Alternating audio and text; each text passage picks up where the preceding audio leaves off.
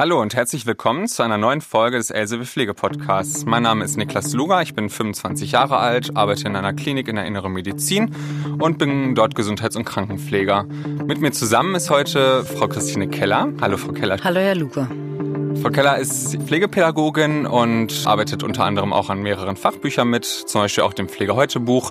Schön, dass Sie wieder bei mir sind und wir heute über ein sehr spannendes Thema sprechen können, nämlich berufliche Herausforderungen im Pflegeberuf. Ich mache meinen Beruf sehr gerne, weil es einfach ja, täglich neue Herausforderungen für mich auch gibt. Man geht jeden Tag mit Menschen um, man hat jeden Tag auch wechselnde Bedingungen, unter denen man arbeiten muss. Man arbeitet mit Kollegen zusammen, mit Patienten, ob jetzt zu Hause oder auch in der Klinik. Und das Ganze kann natürlich sowohl körperlich anstrengend sein, als auch Herausforderungen für mich mitbringen, mit denen ich auch umgehen muss. Frau Keller, was würde Ihnen denn einfallen? Was wären so typische Herausforderungen im Pflegeberuf? Natürlich äh, die körperlichen Herausforderungen. Auch der Schichtdienst ist nicht ohne. Das muss man sagen. Auch der ständige Umgang mit Leid, mit Schmerz, auch mit dem Sterben von Menschen mit chronischen oder unheilbaren Krankheiten macht den äh, Beruf schon sehr anspruchsvoll. Auch die hohe Flexibilität, die notwendig ist, gibt eigentlich keinen Tag, der wie, wie der andere verläuft. Und dann gibt's ganz typische Situationen, die so aus meiner Lehrererfahrung auch immer wieder herausfordernd sind. Zum Beispiel der Umgang mit Schamgefühlen, der Umgang mit Ekelsituationen und auch Nähe und Distanz sind immer wieder herausfordernde Themen. Da sind wir ja direkt schon mal beim Thema, nämlich beim Ekel. Frau Keller, was ist überhaupt Ekel? Ekel ist eine primäre Emotion, wie Angst, wie Freude, wie Trauer, und sie ist uns angeboren. Man kann Ekel schon bei Säuglingen beobachten, und es ist eine Schutzfunktion, eine wesentliche Schutzfunktion, die uns zum Beispiel von vor verdorbenen Substanzen, verdorbenen Lebensmitteln oder Wasser schützen soll. Mit anderen Worten, ähm, wenn es angeboren ist, kann ich mich ja auch nicht dagegen wehren, das zu empfinden, sondern ich kann eigentlich nicht anders. Genau, Ekel ist nicht verlernbar und es ist natürlich auch nicht sinnvoll, einen Schutzmechanismus zu verlernen. Ich selber habe natürlich auch viele Erfahrungen gemacht im Laufe der Ausbildung und auch jetzt noch in meiner Arbeit in der Onkologie. Gerade am Anfang der Ausbildung war es auch, finde ich persönlich, eine große Herausforderung, mit Ausscheidungen zurechtzukommen, weil man das natürlich vorher in seinem Leben nicht so wirklich kennengelernt hat. Es ist dann ja die Frage, was mache ich denn, wenn ich in so einer Situation bin und vielleicht merke, okay, da komme ich jetzt nicht wirklich zurecht oder kann meine Arbeit nicht so machen, wie ich es eigentlich von mir selbst erwarten würde oder ne, kann dieser Situation so nicht gerecht werden. Was mache ich denn dann am besten? Es gibt ganz praktische Tipps, gerade für Gerüche. Da gibt es ähm, ätherische Öle, die man verwenden kann in Form von Duftlampen oder einfach auch nur auftropfen auf ein Vlies.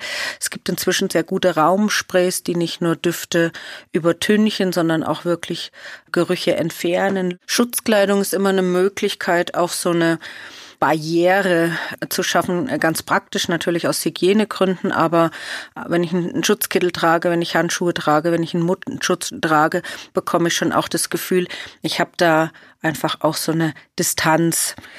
Dann kann es passieren, dass mich manche Situationen, Verbandswechsel bei einem schwer traumatisierten Bein zum Beispiel, überwältigt. Und da kann ich dann auch mal kurz rausgehen aus dieser Situation, ich kann dem Patienten äh, sagen, ich muss noch was holen und rausgehen vor die Türe, tief durchschnaufen und dann ja neu nochmal in die Versorgung starten. Also würden Sie auch sagen, es ist wichtig, dass man sich nicht dazu zwingt, diese Situation in der Form zu Ende zu bringen, wie man sie dann vielleicht vorfindet? Zwingen bringt da nichts. Also ich kann nicht gegen ein äh, etwas Instinktives, etwas, was uns angeboren da ist, mich darüber zwingen. Es ist ein Schutzmechanismus, eben auch äh, solche Situationen im Leben zu verlassen, die diese Gefühle bei mir auslösen. Und es würde das sicher auf Dauer verschlechtern. Was auch noch ein Rat ist, wenn ich so eine Tätigkeit gemacht habe, die mir da einiges abverlangt hat, danach auch ganz bewusst eine Pause zu machen. Kann einfach auch einen Abstand zu der vorherigen Situation schaffen. Einfach dass man dann die emotionale Distanz nochmal vielleicht auch schaffen. Genau. Vielleicht, was mir auch ganz gut hilft, ist, wenn wenn es irgendwie zulässt, mein Arbeitsablauf ist, dass ich einfach nochmal was Patientenfernes auch mache, sei es jetzt eine, eine Kurve ausarbeiten für jemanden, der neu aufgenommen wird oder vielleicht was vorbereiten für den nächsten Dienst, äh, Tabletten kontrollieren etc. Was, was ich sowieso noch an Aufgaben habe in meinem Dienst, wo ich aber noch mal kurz was Patientenfairness einfach mache. Ja, und dann nach der Ausbildung besteht ja auch immer die Möglichkeit, sich seinen Arbeitsbereich zu wählen. Und wenn ich von mich kennengelernt habe, äh, so dass ich da eher leicht auch ähm, in diese Situation von Ekel komme, dann macht es einfach Sinn, auch zu schauen, welcher Arbeitsbereich bietet mir da weniger von diesen Situationen. Wenn ich natürlich auf einer septischen Chirurgie arbeite, ganz klar, da habe ich Wunden. Wenn ich auf einer Onkologie arbeite, habe ich exulzerierende Wunden, da habe ich Tracheostomata. Und da lässt sich auch die Arbeitsplatzwahl gezielt dann überlegen. Wenn wir über solche ekelbehaftete Situationen sprechen, dann ist es natürlich teilweise auch für uns, teilweise natürlich aber auch für den Patienten, Bewohner etc. ist es natürlich unangenehm, gerade was Ausscheidungen betrifft, was vielleicht auch riechende Wunden betrifft. Da kommen wir zum nächsten großen Oberthema eigentlich, und zwar ist es die Scham. Was sind denn eigentlich so klassische Situationen, in denen Scham auftreten kann? Wie Ekel ist auch Scham eine Emotion, die uns einfach mit ins Leben gegeben wurde. Einmal, um unsere intimen Bereiche auch äh, zu schützen das, was Sie mit den Patienten angesprochen haben, da steht auch so eine Schuld dahinter. Ich schäme mich dafür, dass ich etwas verursacht habe oder äh, Patienten schämen sich dafür, dass sie pflegeabhängig sind, dass sie nicht mehr alleine essen können, dass sie nicht alleine auf Toilette gehen können, dass sie einfach Unterstützung brauchen. Wie kann ich denn im Umgang mit jemandem merken, dass derjenige sich schämt? Gibt es da vielleicht auch körperliche Anzeichen, auf die ich achten kann? Die wenigsten Patienten werden uns sagen, dass sie sich schämen. Das gibt es schon auch, habe ich schon auch erlebt, dass ein Patient sagt, ich schäme mich dafür, dass ich Ihnen jetzt so viel Arbeit mache. Häufiger sind es indirekte Zeichen, die mich das erkennen lassen. Rot werden, so ein typisches Zeichen, oder schwitzen oder auch dem Blick ausweichen, wegschauen, mir gar nicht in die Augen schauen können auch sehr viel reden, um etwas zu überdecken, was da ist, könnte ein Anzeichen sein. Oder der Patient stottert und ist wortkarg, könnten Anzeichen sein. Und dann gibt es natürlich auch Dinge, die wir sehr häufig als Pflegefachpersonen beobachten können, nämlich, dass Patienten Maßnahmen ablehnen, die notwendig wären dass sie sagen, ich schaffe das schon alleine, ich kann das schon, da brauchen sie mir nicht zu helfen. Oder dass zum Beispiel Unterwäsche versteckt wird, um nicht zu zeigen, ich schäme mich dafür, dass ich inkontinent bin. Oder nicht nachfragen, wenn Hilfe notwendig wäre, weil ich mich schäme. Und da ist es, denke ich, auch eine ganz wichtige Aufgabe von professionellen Pflegenden, das auch zu erkennen und zu sagen, okay, derjenige kann das vielleicht nicht mehr so, wie er es sagt. Das kann kein Praktikant einschätzen oder eine Hilfskraft. Dafür braucht man schon auch natürlich den Blick und das Fachwissen, um zu sehen, okay, das stimmt jetzt vielleicht nicht alles so, wie derjenige mir das sagt. Dafür muss ich den Patienten vielleicht auch länger als ein oder zwei Tage gesehen haben, um dann zu schauen, okay, was, was kann man da vielleicht noch machen? Wir finden es ganz wichtig, dann aber richtig zu reagieren. Ein Satz, der sicher schwierig ist, wenn ich gut gemeint sage, dafür brauchen Sie sich doch nicht zu schämen, ich bin das gewohnt, das ist doch mein Job. Das würde den Patienten völlig frontal mit, mit dieser Scham konfrontieren und er wird vermutlich nur noch stärker in die Ablehnung oder in die Vermeidung gehen. Man würde ihn ja verstärken quasi und genau. sagen, ja, das, Sie können sich ruhig schämen, aber ich mache das ja jeden genau. Tag. Genau. Wer will so also offensichtlich mit seinen Schamgefühlen oder mit seiner Schuld konfrontiert werden? Ein besserer Satz könnte einfach äh, sein, dass einem sehr bewusst ist, dass einfach Pflegeabhängigkeit nicht leicht sind und dass es vielen Patienten ähnlich geht. Aber auch das ist sicher kein Allheilsatz. Da braucht es also sehr viel Fingerspitzengefühl, um zu erkennen, welche Dinge sind in der momentanen Situation auch richtig. Was in manchen Situationen, natürlich nicht in allen, da muss man auch schon dosiert mit umgehen, helfen kann, ist ein humorvoller Umgang mit bestimmten Situationen. Das kommt aber natürlich ganz stark auch auf denjenigen an, der mir da gegenüber sitzt und was für eine Situation ich da gerade erlebe. Humorvoll, sicher immer gut, aber einfach auch nicht ins Lächerliche ziehend und auch nicht überspielend. Was ich auch noch in diesem Bereich wichtig finde, ist, dass ja auch wir Pflegekräfte Schamgefühle haben. Ich erinnere mich sehr wohl, als ich junge Krankenschwester war oder auch noch in der Ausbildung und ich wurde aufgefordert, einen Mann zu waschen. Oder jemand, der äh, in etwa gleich alt, wenn ich jung bin und muss einen jungen Menschen in irgendeiner Form versorgen, Ausscheidung oder die Körperpflege, dann ist das schwierig. Und dann macht es auch Schamgefühle bei mir. Und wenn man dort einfach ins kalte Wasser geschmissen wird und keine Begleitung hat, sondern einfach dann da steht und vielleicht gar nicht weiß, was mache ich jetzt überhaupt und ich schäme mich eigentlich gerade, das zu machen, das sollte natürlich so nicht passieren. Deswegen ist es schon wichtig, dass man solche Sachen auch mit mehreren Personen zum Beispiel zu zweit durchführt und auch die ersten Male jemanden hat, an den man sich wenden kann, wenn man auch unsicher ist in bestimmten Situationen.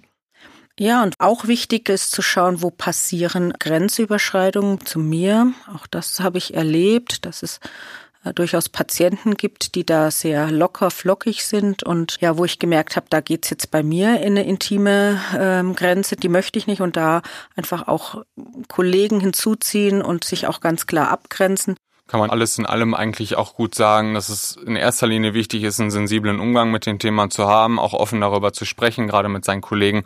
Und für weitere Infos guckt auf jeden Fall nochmal ins Pflege heute Kapitel. Da werdet ihr sicher auch nochmal fündig mit praktischen Tipps dazu.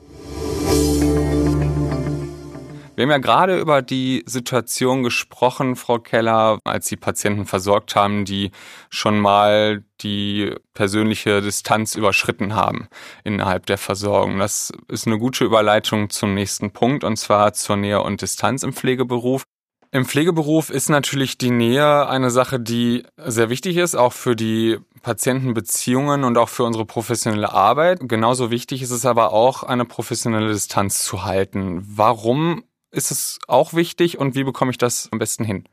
Nach meiner Erfahrung ist tatsächlich die Gefahr von zu viel Nähe viel größer als die Distanz, weil ich oft sehr nah dann rankomme an den Patienten, weil ich emotional mich stark hineinbegebe, irgendwann im Mitleiden bin und gar nicht mehr im empathisch sein, sondern da mittrage, dann leidet mein Privatleben darunter. Ich kann nicht abschalten. Ich trage die Dinge mit in mein Privatleben, die Familie, die Hobbys leiden. In Familie mit reingezogen sein, das stresst mich. Also diese Nähe, die hat für mich Nachteile, aber sie hat auch für die Familie Nachteile, weil es entsteht auch für die eine Abhängigkeit. Und das ist natürlich alles ziemlich schwierig, da wieder rauszukommen. Das merke ich auch selber. Zum einen schadet mir eine zu geringe Distanz in der Arbeit selbst. Zum anderen ist es natürlich ganz besonders schlecht, wenn ich dann auch wirklich die Probleme mit nach Hause nehme und da gar keine Trennung auch mehr zwischen entsteht, zwischen Beruf und Privatleben. Ich merke selber auch, wenn ich eine zu geringe Distanz habe zu einem Patienten oder Bewohner, dass nicht nur ich selbst, sondern natürlich auch die Qualität meiner Arbeit darunter leidet. Zum einen kann ich mich vielleicht nicht mehr so auf die Aufgaben fokussieren, die ich zu erledigen habe, wenn ich in einem sehr nahen Verhältnis zu einem Patienten stehe. Es kann aber auch natürlich gut sein, dass ich andere Patienten im Gegenzug vernachlässige, weil ich mich dann auf meinen sozusagen Liebling fokussiere. Ein bestimmtes Nährverhältnis kann natürlich auch förderlich sein für eine gute Pflege-Patienten-Beziehung. Ja, ganz klar. Das ist auch das, was uns ja auch antreibt. Gute Beziehungen. Patienten können sich öffnen, wenn ich da auch nah bin und empathisch bin. Aber so ein Rat ist für mich inzwischen, da stehe ich zu 100 Prozent dahin, dass immer beim Sie bleiben. Das ist gerade in so Langzeitversorgung. Passiert es dann recht einfach, dass der Patient sagt, ach, sag doch du zu mir und wir könnten uns doch duzen. Und dann freut man sich vielleicht, fühlt sich ein Stückweise auch geehrt, aber ich finde einfach, ein professioneller Pflegekontext hatten Sie. Und ich habe dann ganz gerne vorgeschlagen, lassen Sie uns beim Sie bleiben, aber den Vornamen benutzen. Das könnte sowas dazwischen sein. Ja, ein guter Kompromiss noch irgendwie ist. Ne? Mhm. Gerade auch finde ich in der ambulanten Pflege kann man sehr gut daran denken, dass man auch im Team bespricht, dass keine privaten Nummern an Patienten oder Angehörige gegeben werden. Das ist finde ich auch eine ganz gute Möglichkeit, das auch von vornherein schon mal ein bisschen einfach drüber zu sprechen. Was auch leicht passiert, sicher auch eher in der ambulanten Pflege und im stationären Pflegebereich ist, irgendwelche kleinen Dienstleistungen, Besorgungen machen, die vertraglich nicht vereinbart sind. Natürlich ist es nicht schwer, wenn ich morgens auf dem Weg beim Bäcker vorbeikomme, da noch ein Brot für den Patienten mitnehme. Aber aus dem Brot wird dann eine Besorgung im Supermarkt und aus der Besorgung im Supermarkt wird dann irgendwie, ja, also ich habe von Rasenmähen bis sonst was gehört, was man dann macht. Und es ist dann auch schwer, eben irgendwann zurückzurudern wenn, wenn ich da mal angefangen habe, zu sagen, nee, ab jetzt möchte ich es nicht mehr. Gerade in der ambulanten Pflege ist es ja auch nicht immer so leicht, dann aus der Situation rauszukommen, wenn man erst einmal irgendwie da drin ist. Genau. Ich kann vielleicht ein konkretes Beispiel aus meiner Berufserfahrung machen. Ich hatte über längere Zeit habe ich einen äh, jungen Mann mit Muskeldystrophie betreut und der hat immer wieder gesagt, du bist meine beste Freundin und dann habe ich gesagt, ich bin nicht deine beste Freundin, ich bin deine Pflegekraft und das ging dann weiter, dass er gesagt hat, ich mag dich gern Weihnachten einladen und ich mag dich gern zu meinem Geburtstag einladen. Da lade ich alle meine besten Freunde ein und dann habe ich ihm sehr freundlich gesagt, du sei mir nicht böse. Ich bin hier die Pflegefachperson und an Weihnachten habe ich frei und ich habe eine eigene Familie und die Weihnachtszeit will ich einfach mit meiner Familie verbringen. Und das war dieses klare, freundliche war, glaube ich, das, was er auch gut nehmen konnte. Und er hat dann nach einem Schlucken gesagt, okay, das verstehe ich, dass das so ist. Ja, in solchen Situationen muss man dann auch für sich selbst einstehen und auch einfach seine Meinung soweit auch klar vertreten können, dass man sich da auch nicht irgendwie breitschlagen lässt, sondern auch dabei bleibt. Genau. Das war jetzt schon mal ein sehr, sehr guter Überblick, fand ich, über bestimmte Themen, die uns ja in unserem Beruf oder im Pflegeberuf immer begegnen und die vielleicht nicht immer leicht sind oder wo es nicht immer leicht ist, mit denen umzugehen. Gibt es denn irgendeinen bestimmten guten Tipp oder einen abschließenden Tipp, den Sie uns und den Hörern geben könnten, wie ich mit solchen Herausforderungen im Pflegeberuf umgehen soll? Ich glaube, das Wichtigste ist einfach auch sich die Freizeit, die dienstfreie Zeit wirklich äh, regenerierend zu gestalten, einfach da Dinge tun, von denen ich weiß, die geben mir wieder Kraft. Zeit mit Freunden, Zeit mit der Familie. Ich weiß es selber, dass es schwierig ist, durch Schichtdienst manche Hobbys, zum Beispiel im Verein, aufrechtzuerhalten und trotzdem zu sagen, es ist mir wichtig. Ich schaue, dass ich bei aller Arbeit und bei, bei allen Dienstzeiten trotzdem diese Dinge für mich tue, um einfach auch dann fit zu sein. Und gerade die jungen Kollegen, die oft noch mit sehr viel Herzblut auch in die Arbeit gehen, zu sagen, du musst einfach auf dich Acht geben, weil es Familien gibt, weil es Patienten gibt, die uns auch oft aktiv in ihre Situation mit reinnehmen. Das finde ich hört sich nach einem sehr guten Abschluss an. Für weitere Infos könnt ihr natürlich immer noch mal im Pflege heute nachschauen. Da findet ihr in den jeweiligen Kapiteln auch noch mal viele Infos, aber auch noch mal Tipps zu bestimmten Situationen oder Oberbegriffen, wie man damit umgeht. Und ja, dann bedanke ich mich erstmal bei Ihnen, Frau Keller, dass Sie heute wieder hier waren. Gerne. Vielen Dank für das Gespräch. Und auch euch danke fürs Zuhören und hoffentlich bis zum nächsten Mal. Alle Themen nochmal zum Nachlesen in Pflege heute und Pflegen aus dem Elsevier Verlag. Habt ihr Fragen? Schreibt sie uns an pflegepodcast.elsevier.com. Einen Überblick der Themen, die wir im Podcast behandeln, findet ihr außerdem auf elsevierpflegepodcast.de. Eine Produktion von Ikone Media im Auftrag der Elsevier GmbH.